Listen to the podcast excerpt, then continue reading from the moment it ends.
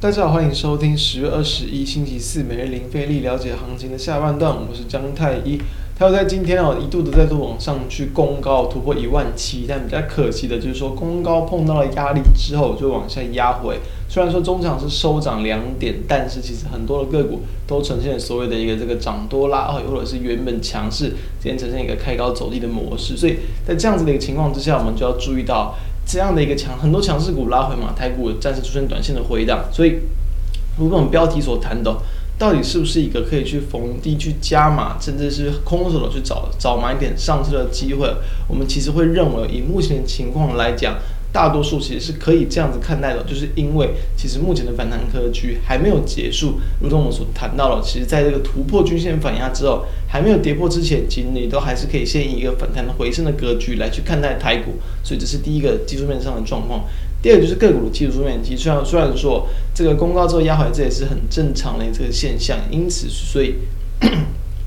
在台股。面临到这种缓步的往上反弹，量缩往上反弹的过程之中，其实并不太需要担心说个股的续航力会不足，因为这本来就是很正常的现象。所以我们就来看到，在今天加权指数它的一个变化跟表现。加权指数在今天开高走高，然后呢一度最高是有来到一七零二六嘛，中场收盘是收涨接近两点，然后收在这一六八八九，所以上下高低的振幅也是超过了一百点。购买指数相对强一点点，至少在盘中没有翻回到盘下，没有翻黑。周场也是收小涨零点四八点。从技术线图就可以看到，期间的最高点是有接近到了一个季线的反压，也就是说一度的要尝试去突破季线的反压，尚未成功。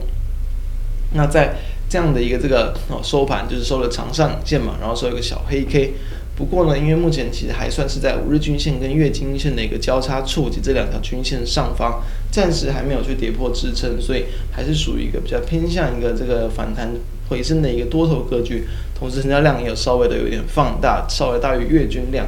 代表资金也是稍微变得比较活络一些啦。但从购买指数我们也可以看到，其实今天哦它算是比较强一点。是有去碰到季线的一个反压，然后呢，至少也是收了一个红 K，所以今天连续三天的量能嘛是超过月均量，中小型个股的续航力比较强，代表台股的人气还容易延续，还容易能够去持续的这样的反弹不过。那我们就来看到部分个股的一些表现。我们现在看到就相对强势、相对抗跌哦，在近期的二级体涨很强。那我们这边也提一些我们认为比较值得注意的一些方向。低档五四二五的台版，那在今天啊，算是这个持续的往上垫高，然后在连续几天的攻击之后呢，突破了季线，然后量能都维持在一个比较温和成长、温和放大的情况。今天量能也是大约有这个月均量的这个三倍左右嘛，所以说目前也是面临到了在八月份的一个前高，大约在这个就是在八十块、八十块出头的地方，所以今天一度是有最高攻到这个八十二元，后来压了下来，收在七十八点八，对吧？八十元以上是短压，但是后续如果能够再度去越过压力，我认为它还是有一定的一个续航力往上去推升。从它的一个这样的一个比较强劲突破反压，然后量能这个量价量价齐扬的一个情况来去观察。再来看到像二零二七的大成钢，主要是因为在今天蛮多的一些电子股拉回了，所以说传产股吸引到一些资金。在今天的二零二七的一个大成钢，它是突破了一个月线的一个反压，往上去攻击。目前的一个股价，你可以看到最高点几乎就是在跟，比如说以近期的缺口来看，在跟这个九月二十三号当然的高点差不多，也差不多就是在九月二十二号这样的一个空方缺口的一个缺口下方，所以目前面临到反压。但是其实就从低点来看，你确实近期的一个打底也差不多跟这个八月份的一个低点差不多的位置，所以其实在前低的一个位置也算是有守住，有守住前低的一个支撑区面面，所以等于说面临前低的支撑区，以及在九月二十二那一天的一个空方缺口的一个价格区间震荡。那以这样的一个结构来看，虽然说近期钢铁股比较不是市场上的一个这个关注焦点，反而筹码也没有持续的偏多。但是如果说我台股进入到一个比较偏向整理的格局，船长跟电子就比较有机会去做一个轮动的补涨，那可以以这种比如说偏向买黑卖红，或是低买高卖的方式来去做操作，大家也可以从这样的方向来去做观察。再我们看到一样，在这几天我们持续有去跟大家分享到的，包含比如说像二三七六的技嘉，诶，比特币算创高，那今天一度很强嘛，今天早盘是一度的在开高走高上攻。中五盘就比较可惜的往下翻黑，然后收跌了三点一八趴，就是受到大盘的一个压抑影响，所以。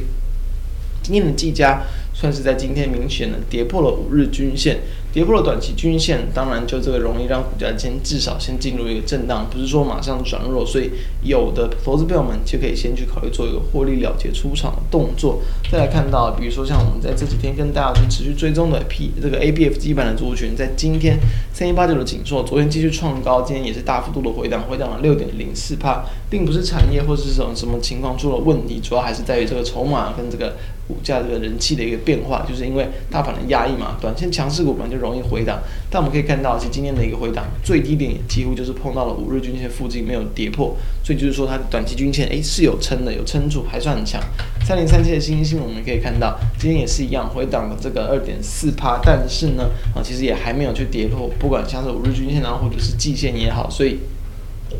这种呢，这几天我们跟大家分享到，然后并且股价强势的，今天几乎都是呈现回档，它回档的幅度及它回回撤的支撑期都还算是有撑住，等于还没有去脱离一个短线偏多的格局。再来看到像三零三五的智原也是一样，还是盘中一度都在持续的往上创高，智原是收小跌一点三八，那盘中也是有拉高了，所以还是沿着五日均线往上，几乎是一个震荡垫高创高的格局。所以很多的一些这个个股，它只要不是这种短线破线呐、又或者是说不是。这种短线上，这个明明显的这种跌破了一个这个近期的一个支撑区，其实都可以比较偏向这个利呃，应该说偏多啊，持续偏多看待。但是呢，这个空手我们就如同标题所谈到了，逢低再加码其实真的是可以考虑，但是你要在越接近支撑、风险越小的位置，比如说像刚刚谈到了像景硕，就接近五日均线附近去做切入，会来得更为安全。找一个风险可以控制的一个这个点位来去做下手，我们认为就会更更适合去做加码或者是新进场的一些机会。以上提供的各位参考。那如果觉得我们节目不错，都欢迎可以扫描我们的这个 QR code 加入我们的 Line，